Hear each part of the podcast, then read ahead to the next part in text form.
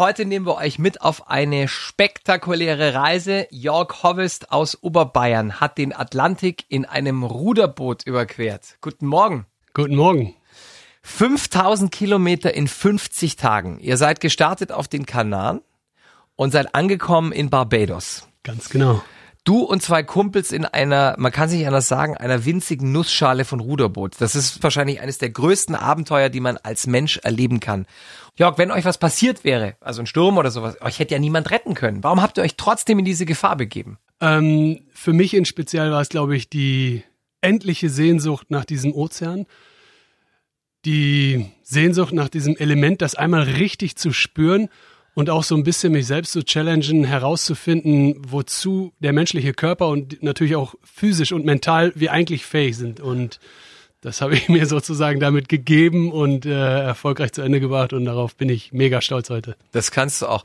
Es gab sicherlich Momente, wo du auf dem Meer gedacht hast, es reicht, ich habe die Schnauze voll. Ich will oh, jetzt ja. ein Bett und ich will jetzt was Vernünftiges zu essen und ich will kein Salzwasser mehr riechen. Die gibt es sogar mehr als äh, einmal, ja, aber man ist sich dessen stets bewusst, dass es natürlich auf so einer Reise kein Zurück gibt und nur ein Ziel. Man kann quasi nicht aufhören zu rudern, man kann auch nicht umdrehen. Man, die einzige Variante des Abbruchs quasi, dieses Szenario wäre, wenn wirklich was ganz Schlimmes passiert, ja. Und dann kann man eigentlich nur auf Rettung hoffen, aber auch das ist unvorstellbar in der Praxis am Ende.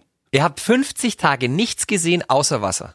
Ganz genau. Ja, ab und zu kommt dann doch was vorbei. Man hat natürlich tolle Begegnungen mit Tieren vor allen Dingen. Ähm, wir haben wunderbaren Kontakt mit Delfinen, aber auch mit Walen gehabt. Wir haben Blue Marlins gesehen. Äh, viele Fische, die wir so nicht kannten, aber auch Vögel. Ja, es gibt viele auf dem Meer lebende Seevögel.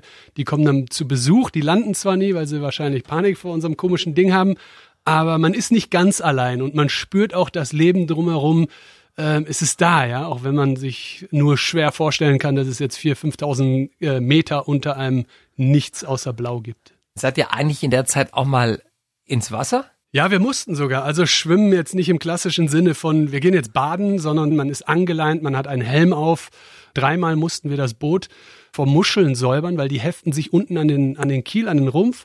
Und ähm, nicht ganz ungefährlich. Warum angeleint und ein Helm? Es ist ja nur Wasser, oder? Ähm, ich merke schon, du warst noch nie auf dem Atlantik. Der Unterschied ist, ist die Masse, die Bewegung, die Gewalt des Ozeans. Also der Atlantische Ozean ähm, ist nicht zu unterschätzen. Wir reden von fünf, sechs, sieben Meter hohen Wellen, einer konstanten Strömung, einem permanenten Wind in diesem Bereich. Und da einmal über Bord zu fallen, ist, ist ein Bruchteil von Sekunden, in dem man sich entfernen würde. Ne? Und äh, man kann halt nicht zurückrudern. Man kann nicht gegen diesen Strom, gegen diesen Wind zurückrudern zu denen, der über Bord gefallen ist. Es wäre quasi unmachbar, ja. Du durftest keinen Fehler machen. Genau, ja, und das 24 Stunden, ja, das führte auch dazu, dass in speziell ich sehr, sehr unter Schlafstörungen litt, weil man so angespannt ist, die Umgebung, dieses Geräusch, die Enge, die Hitze, das alles vom Tiefschlaf äh, kann da nie die Rede sein. Und noch besser, ich hatte überhaupt keine Erfahrung ja, mit dem Meer. Ich war noch nie länger auf einem Segeltörn oder sowas. Du bist Taucher, muss man sagen. Ich bin Taucher. Und auch filmst auch unter Wasser? Ja, das ist aber wieder ein ganz anderes Metier, aber da oben mit Navigation, Wind, Welle, Strömung, ich kannte mich überhaupt nicht aus. Ich war zwar schon mal auf einer Fähre mit schönen. Ich, ich bin froh, ne? dass, noch, dass du noch lebst. Aber keiner von uns, das war ja das Spannende, keiner von uns dreien hatte irgendwelche, ich sag mal, maritimen Erfahrungen. Ja, seid ihr irre? Ja, das war ja die große Challenge von uns. Ja. Wir okay. haben Kurse belegt, Navigationsschein, äh, wir haben den Sportbootsfischerschein, die Funkerlizenz, wir hatten Rettungskurse, wir hatten Ärzte-Sanitäterkurse und all die Sachen, ja. Und irgendwie Stück für Stück baut man dieses Puzzle zusammen, um dann auf dieses, sich auf dieses krasse Abenteuer einzulassen. Und das war die geile Herausforderung, das war die große Spannung. Trainiert habt ihr für diese Atlantiküberquerung York ja nicht äh, an der Ostsee oder so, sondern mitten in Bayern, ne? Ähm, ja, hier in München in, am Starnberger See. Dort äh, hat alles begonnen quasi. Wir haben das Boot aus England äh, bauen lassen und gekauft und dann äh, schnell zum Starnberger See verfrachtet an den Ruderverein nach Tutzing. Die haben uns aufgenommen. Nicht nur bei Schneegraupel und Sturm, sondern in sämtlichen Situationen konnten wir das Boot testen, ausprobieren, immer wieder trainieren und verbessern. Aber ich muss ganz ehrlich sagen, das alles dort unten ist nichts im Vergleich zu dem wilden Ozean da draußen. Ja. Also Training war gut, Vorbereitung auch gut, aber diese Realtime-Erlebnis, ja, das, das hat man dann erst, wenn man endlich auf dem Ozean ist und das kommt dann richtig fett. Da sprechen wir gleich drüber, über diesen Tag, wo es dann wirklich losging. Was hat denn eigentlich deine Frau gesagt? Ich meine, du hast Familie, du hast auch ein Kind. Ja, Hat die gesagt, Alter, bist du noch ganz bei Trost? Über Weihnachten war der Jörg weg. ihr seid, glaube ich, am 11. Dezember, 12. Dezember, wann seid ihr Am gestartet? 1. Dezember. Am 1. Dezember seid ihr Am gestartet. ersten, also meine Familie oder in speziell meine Frau, mein Kind, die kennen das ja schon. Ich reise ja jetzt seit über zehn Jahren äh, um die Welt und habe immer wieder längere Expeditionen, die weit über 100 Tage auch gehen. Das heißt, mit 50 Tagen, Das fanden die noch ganz groovy. Das fanden die ganz okay. Ach, mach ruhig, Papa. mein Sohn war ein bisschen traurig natürlich, aber ich glaube, heute ist er umso stolzer Ja. darauf, äh, die ganzen Geschichten zu erleben, live im Fernsehen und im Radio. Und Die haben euch ja empfangen bei der Ankunft in Barbados, aber bis dahin haben wir noch ein bisschen. Übrigens, der allererste Tag auf dem Atlantik begann bei strahlendem Sonnenschein und endete in der härtesten Bewährungsprobe der ganzen Reise. Wir waren aber voller Adrenalin, voller guter Dinge. Ich glaube, keiner von uns hat geschlafen oder gegessen. Wir sind einfach losgeprescht wie die Tiere, um dann peu à peu langsam in ein Wetter reinzugeraten, was mit jedem Tag schlimmer wurde. Irgendwann, ich glaube am Tag, ja, Tag fünf war es, stand dann auf einmal dort acht Meter Wellen, 52 Knoten Wind, ja, und wir so, oh shit. Und dann ging es richtig ab. Also es wurde so ungemütlich, das Boot hat so angefangen zu wackeln und sich quasi fast 90 Grad äh, zur Seite zu neigen, dass wir nicht nur in den Kabinen und an Deck rumgeschleudert wurden, wir mussten von dem Moment an auch diesen Anker, es ist ein, ein Parachut, ein quasi ein Seeanker auswerfen, um das Boot zu stabilisieren, damit wir uns in den Kabinen sicher verstecken können und abwarten. Das habt ihr dann auch gemacht. Ihr habt zugemacht. Richtig, wir haben quasi diesen, man muss sich das vorstellen, das ist ein Fallschirm unter Wasser, der hängt an einer 100 Meter langen Schnur am Bug des, äh, des Bootes und er dreht quasi, sobald man den rauswirft, dreht er das Boot in die Strömung und stabilisiert das im Wellengang. Und das waren dramatische Stunden, eine dramatische Nacht. Äh, ich glaube, 14 Stunden ging dieser Sturm. Äh, völlig panisch mit einer Geräuschkulisse, Wellen, umherfliegenden Teilen. Wir lagen da drin und dachten, ach du Scheiße, was machen wir hier? Ja? Man muss sich vorstellen, wenn man längs auf dem Rücken liegt in der hinteren Kabine und auch nur mit gehobenem Kopf nach draußen schaut und dann die Sterne sieht, dann kann man sich vorstellen, dass das Boot gerade senkrecht in den Himmel starrt. Ja? So war das. Genau, während es Sekunden später mit der Spitze eintaucht und wie ein U-Boot untergeht. Ja? Aber auch dieser Albtraum ging vorüber. Der ging vorüber und es ist, es ist witzigerweise in dieser Nacht noch was ganz Krasses passiert. Wir haben um, ich glaube, um 5 Uhr morgens auf einmal über unseren Antikollisionssystem, AIS nennt sich das, ein Alarm empfangen. Ja? Das heißt, man, man sieht an den Geräten, da blinkt was, da kommt ein Funkspruch, irgendwas ist da draußen. Das kannten wir so noch gar nicht. Wir wussten zwar, wie man funkt, aber wir haben es in der Praxis nie probieren können. Und auf einmal rast von hinten ein Riesenschiff auf uns zu und es befand sich in, ich glaube, in zwei, drei Kilometern auf direkten Kollisionskurs auf unser Boot, ja. Und jetzt kann man sich vorstellen, so ein Riesentanker, der kommt mit 20 Knoten Das war angeknallt. eine Frachter oder ein Frachtschiff. Genau. Und ähm, den interessiert der Sturm gar nicht, ne? Der sitzt auf seiner Brücke und isst gerade Kaffee und Kuchen. Und der, der sagt einfach nur über Funk, hey Hotz, hört ihr uns, Ruderboot, äh, bitte ändern Sie den Kurs. Ähm, ne? So.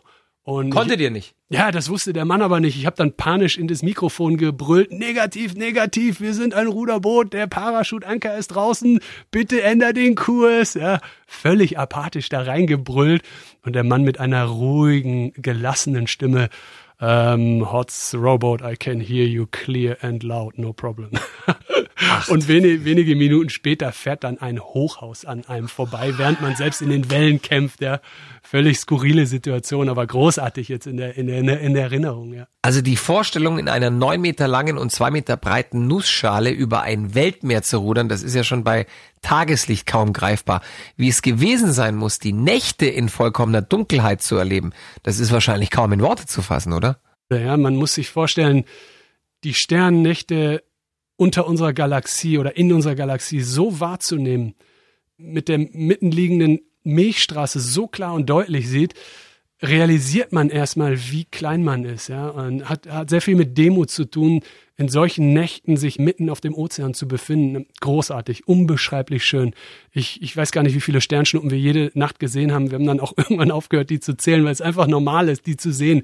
Spektakulär. Hattet ihr nächtliche Tierbegegnungen? Weil das stelle ich mir ein bisschen spooky vor, ehrlich gesagt. Ähm, in dieser einen Nacht, ich glaube, es war äh, um Silvester herum, ist was ganz Tolles passiert. Ich war gerade am Schlafen und Andreas und Rainer klopfen an die Scheibe an der Kajüte. Jörg, Jörg, wach auf, wach auf, bring die Kamera, die Taschenlampe. Was ist denn los? Ja? Und die beiden, die saßen komplett durchnässt auf ihren Ruder sitzen, obwohl gar kein hoher Wellengang war. Ich sage, was habt ihr denn gemacht? Ja? Und bevor wir alle das realisiert haben, haben wir es schon gehört, es sind Wale neben uns, ja. Und eines dieser Tiere kam so nah und hat abgeblasen quasi durch seine Fluge, dass es die beiden äh, komplett nass gemacht hat. Das heißt, dieses Tier war direkt, wirklich direkt, direkt neben, neben, uns, dem Boot. Ja. Es, äh, die beiden wurden quasi angerotzt, ja. Und es war großartig. Wir haben dann sofort aufgehört und sind ganz still geworden. Und aber irgendwann habe ich es leider nicht aushalten konnten, weil ich wollte sie unbedingt sehen und habe dann irgendwann die Taschenlampe angemacht und sie damit leider erschreckt und dann sind die abgetaucht. Mensch, Jörg, du filmst seit Jahrzehnten Tiere in der Wildnis. Das ja. hättest du doch wissen müssen. Ja, ohne, ohne Licht filmt man gar nichts da draußen. Da ist was dran. Sag mal, was isst man, Jörg, wenn man zu dritt 50 Tage über einen Ozean rudert? Weil, also viel Platz war ja nicht auf dem Bötchen. Ja, die größte Herausforderung diese Massen an Essen in einen reinzuschaufeln. An erster Stelle muss man, kann man sich vorstellen, man braucht extrem viel Kalorien, ja. Also es ist ungefähr bemessen an, ich, ich sag mal im Schnitt fünfeinhalbtausend Kalorien pro Tag pro Person. Ähm, und das ist meistens ja klassische Expeditionsnahrung, gefriergetrocknete Sachen, die man durch kochendes Wasser aufmischt, aufkocht. Das gerade hat die, ihr konntet das aufkochen an Bord? Genau, wir hatten so einen Jetboil Wasserkocher und ähm, die Firma Globetrotter hat uns äh, gesponsert in dieser Hinsicht, hat uns mit ganz viel leckeren Essen versorgt. Irgendwie haben wir dann am Ende alle Gerichte ausprobiert und versucht mehr zu essen, als wir eigentlich wollten, aber bei weitem hat es nicht ausgereicht. Wir haben alle, sind alle sehr abgemagert. Ja, du hast, du hast, glaube ich, zwölf Kilo verloren, warst aber nicht der mit dem größten Gewichtsverlust. Ich glaube, der Kollege aus Frankfurt hat fast 20 Kilo abgenommen. 18 Kilo, 18 ja, der Kilo Rainer hat extrem viel Gewicht verloren. Ich glaube, äh, hunderttausende Frauen, die uns gerade hören, die seit Jahren darüber nachdenken, welche Diät die beste sein könnte, buchen jetzt einen Trip mit Jörg über den Atlantik. 5000 Kalorien am Tag, da will ich mit. Also 5000 Kalorien, die man am Tag verbrennt, wohlgemerkt. Ja, ganz genau. Sag mal, Jörg, was machen diese 50 Tage mit einem auf offener See? Also wegen was habt ihr euch mal in die Haare bekommen? Ähm, sind eigentlich Lappalien. Klar, wir haben uns auch ab und zu mal gestritten, aber das, das fiel niemals ins Gewicht. Ja, es sind auch Dinge kaputt gegangen. Man hätte andere Sachen vorher vielleicht besser vorbereiten können oder anders montieren können. Aber das ist im Prinzip alles egal. Man fängt nicht großartig an, auszuholen, um zu diskutieren oder irgendeiner hat dann das letzte Wort oder der andere ist eingeschnappt oder äh, solche Sachen, ja. Am, am nächsten Tag geht die Sonne auf und wir sind zu dritt, äh, alles wird demokratisch abgestimmt und durchgeführt und es gibt kein, kein Plan B, ja. Also ja, man darf auch nicht vergessen, es geht jeden Tag auch weiter. ums Überleben es und geht weiter. Genau. Das heißt, äh, ein paar Sachen haben wir runtergeschluckt und äh, vielleicht hat sich auch was aufgestaut, aber das waren belanglose Dinge, ja. Und spätestens wenn man dann äh, das Ziel erreicht hat, auf Barbados ankommt, dann fällt eine Last von einem nicht nur mental, sondern auch physisch unfassbares Gefühl, als wäre man ein Alien, das auf einem Planeten landet, ja, und, und die Menschheit begrüßt einen, ja, man selbst ist schon lange kein Mensch mehr. Ja? Und dieses Gefühl, vielleicht der schönste Tag meines Lebens, ja, also zwischen Tränen und Freude, unglaublich, unglaublich. Jörg, du hast es ja nicht nur aus Jocks und äh, aus Jocks, Jocks wollte ich schon aus sagen. Aus Jocks und Dollerei. Geil, gefällt mir. du hast es ja nicht nur aus Jux und Dollerei gemacht, du bist ja auch aktiver Naturschützer, vor allem für unsere Ozeane. Heroes of the Sea. Ganz genau. Wer sich da mal informieren möchte, werden wir auch verlinken auf antenne.de. Von der Skala von eins bis zehn. Eins okay, zehn dramatisch. Würdest du sagen, wie dramatisch ist der Zustand unserer Weltmeere? Also ich glaube, wenn wir bei zehn angekommen wären, wäre es zu spät. Ich bin sehr optimistisch, was das anbelangt. Ich glaube immer noch an das Gute an der Menschheit. Ich glaube an die Vernunft und den guten Willen aller neuen Generationen. Und ich glaube, wir werden das gerade biegen. Ich würde jetzt mal sagen, wir sind bei sechs angekommen mhm. und wir haben Potenzial, das zu korrigieren nach unten. Ja. Ein Funken Hoffnung also am Horizont. Nach 50 dramatischen, aber auch wunderschönen Tagen und Nächten auf dem Meer habt ihr Festland erreicht. Barbados in der Karibik. Wie war das? Ich erinnere mich noch gut an den Moment der Ankunft. Ich war kurz davor, in Ohnmacht zu fallen vor Erschöpfung. Der erste Schritt an Land? Ja, es war nicht wirklich ein Schritt, weil ich wieder zurück aufs Boot geknallt bin. Was ich total unterschätzt habe und nicht glauben konnte, ist, man kann nicht mehr laufen. Man verlernt zu laufen. 50 Tage kein Schritt, das ist so ein bisschen, okay, ein schlechter Vergleich, aber bettlägerig im Krankenhaus, ja. ja. Aber wenn man sich nicht bewegt und die Muskeln sich in dem Bereich der Beine, dort unten der Füße so zurückbilden, und dann steht man da, als wäre man total besoffen äh, man ist aber klar im Kopf, aber man steht da, die, die, die Knöchel knicken einen ja. weg, man eiert rum, man kann keinen Schritt voneinander machen, alle stützen ein und helfen ein. Ah, großartiges Gefühl. Das hält dann auch ein, zwei Tage. Wir haben euch das Video auf antenne.de gestellt, das müsst ihr euch anschauen. Das ist wirklich, der, der Jörg sieht aus wie Captain Jack Sparrow der Hacke zu versucht, sich an Land wieder zurechtzufinden. Ihr hattet dann, euch hat irgendjemand dann relativ schnell ein Bier in die Hand gedrückt, ne? Ja, das, ja, ja. Also, war das, ich das, der erste, das erste Bier nach 50 Tagen. Also es war großartig, aber fast noch besser war das allererste Getränk. Das war äh, eine Kellnerin aus dem Yachthafen, hat mir ein eiskaltes Glas Mineralwasser mit Eiswürfel gegeben. Und ich habe das schon gesehen, wie sie damit ankommt. Das war beschlagen von außen. Und es war so kalt und frisch und herrlich. Ich, ich, ich konnte es nicht trinken und habe es mir einfach über den mhm. Kopf gekippt, ja. Und das zweite war dann irgendwie äh, äh, ein Tablett mit Mangos und Ananas. Boah, unfassbar, diese Explosion im Mund, als hätte ich es noch nie gegessen in meinem Leben, ja. Und na klar, dann kam das Bier sofort und ich glaube, ich habe es geäxt. Puff. Was kommt denn als nächstes? Der Mount Everest, der Mond? Äh, da war ich schon. Mount Everest war ich schon. Äh, Mond, äh, Richard Branson, Elon Musk, hört ihr beiden zu? Äh, ich würde gern da hoch. Ja. Jörg Hobbes, einer der Helden der Meere, der als erster Deutscher mit zwei Freunden zusammen den Atlantik mit einem Ruderboot überquert hat. Danke, dass du da warst. Vielen Dank.